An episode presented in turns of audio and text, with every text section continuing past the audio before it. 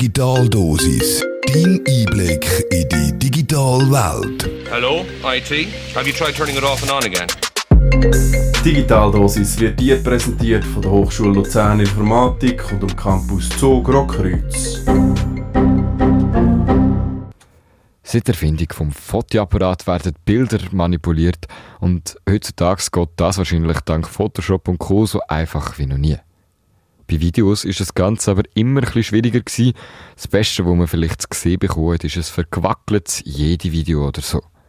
Bis heute, im Zeitalter von künstlicher Intelligenz. Deepfakes heissen die Videos, wo man noch kaum von einem echten unterscheiden kann. Bei mir hockt jetzt der Reto vom Departement für Informatik von der Hochschule Luzern.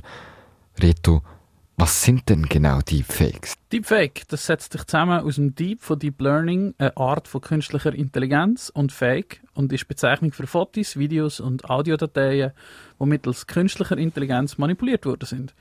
Und die macht das so gut, dass die Fakes auch für Profis nur schwer von einem echten Werk zu unterscheiden sind.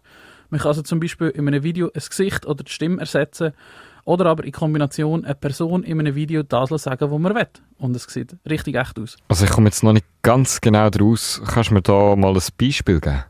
Ja, eines der bekannteren Beispiele ist ein Video von einem amerikanischen Komiker. In dem hat äh, der Barack Obama eine Rede, wo er genau vor so manipulierten Videos warnt, also quasi ein Meta-Joke. Und das ist in den Medien kontrovers diskutiert worden. Aber in Wirklichkeit hat er das natürlich nie gesagt, Obama. Oder aber der Nicolas Cage ist jetzt auch ein bisschen zum Meme geworden, äh, weil Reddit-User sein Gesicht in unzählige ikonische Hollywood-Filmszenen gepackt haben. Jetzt hast du gerade von Barack Obama geredet, der Sachen sagt, die er nie gesagt hat. Tönt gefährlich, wenn man so einflussreiche Personen kann Worte ins Maul legen kann. Ist das eines der Hauptanwendungsgebiete? Wir sind im Internet. Es ist hauptsächlich für Fake-Promi-Pornos mit den Gesichtern von SchauspielerInnen verwendet worden. Die Internet-Community hat aber schon ganz am Anfang erkannt, dass das ethisch verwerflich ist. Und die schnell wachsenden Communities, zum Beispiel auf Reddit, sind schnell wieder dicht gemacht worden. Das heißt, politische Propaganda ist bis jetzt noch nicht so das Thema? Äh, nicht, dass ich wüsste, nein. Bei grossen, bekannten Persönlichkeiten ist es einfacher herauszufinden, ob sie etwas gesagt haben, weil ja praktisch jeder öffentliche Auftritt von denen im Internet landet. Man kann so einfach die Echtheit verifizieren. Du brauchst ja immer ein Originalvideo, um dann zum Beispiel die Stimme oder das Gesicht zu ändern. Der Aufwand, um ein neues, eigenes, authentisches Video zu produzieren, wäre da schon sehr groß. Aber wir wissen ja leider, wie in gewissen Bubbles die Verifizierung von Quellen gehandhabt wird. Es hat also schon das Potenzial dazu. Du sagst, die grosse Arbeit wäre jetzt Originalvideo, nicht Fake. Das heißt, der Aufwand, um nur ein Fake zu machen, ist nicht so groß. Das ist in der Tat ganz etwas Einfaches. Das kann eigentlich jeder mit minimalem Verständnis. Es gibt schon länger diverse Open-Source-Lösungen zum Deepfake-Videos erstellen. Alles, was du brauchst, ist entweder eine leistungsstarke Grafikkarte oder ein bisschen Zeit und möglichst viele Bilder von deiner Anführungszeichen Zielperson. Je mehr, desto besser kann die KI das Gesicht einsetzen. Und auch für Audio-Swapping ist der Aufwand nicht viel grösser. Angenommen, ich wäre betroffen von so einem Fake-Video, kann ich dagegen vorgehen? Ja. Aber wenn es nicht ein echtes Video von dir ist, verletzt es dein Persönlichkeitsrecht und du kannst dagegen rechtlich vorgehen. Voraussetzung dafür ist aber natürlich, dass man den Hersteller kennt, was leider nicht immer ganz so einfach ist im Internet. Der Umgang mit der Wahrheit ist ja auch ein brandaktuelles Thema. Nicht nur in der Politik, sondern auch in der Gesellschaft. Ist das nicht alles gefährlich? Was ist falsch und was ist echt? Was ist wahr und was falsch. Werden da Massnahmen ergriffen, um die Echtheit der Videos zu prüfen? Das ist auch genau der grösste Kritikpunkt an dieser Technologie. Das Erkennen von Fakes ist verdammt schwierig.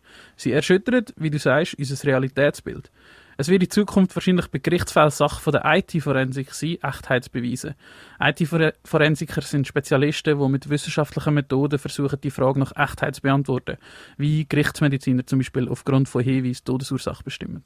Und vorbeugen zum Beispiel zum Einsatz in der Privatswirtschaft? Äh, seit diesem Jahr gibt es ein Konsortium bestehend aus Amazon, Facebook und Microsoft, wo Lösungen wird entwickeln für jedermann. Mit dem könnte man neben dem Erkennen von Fakes zum Beispiel auch ein Zertifikat für die Echtheit von einem Video ausstellen. Also, dass man sicher sein kann, dass eine Datei unverfälscht ist. Also der umgekehrte Weg.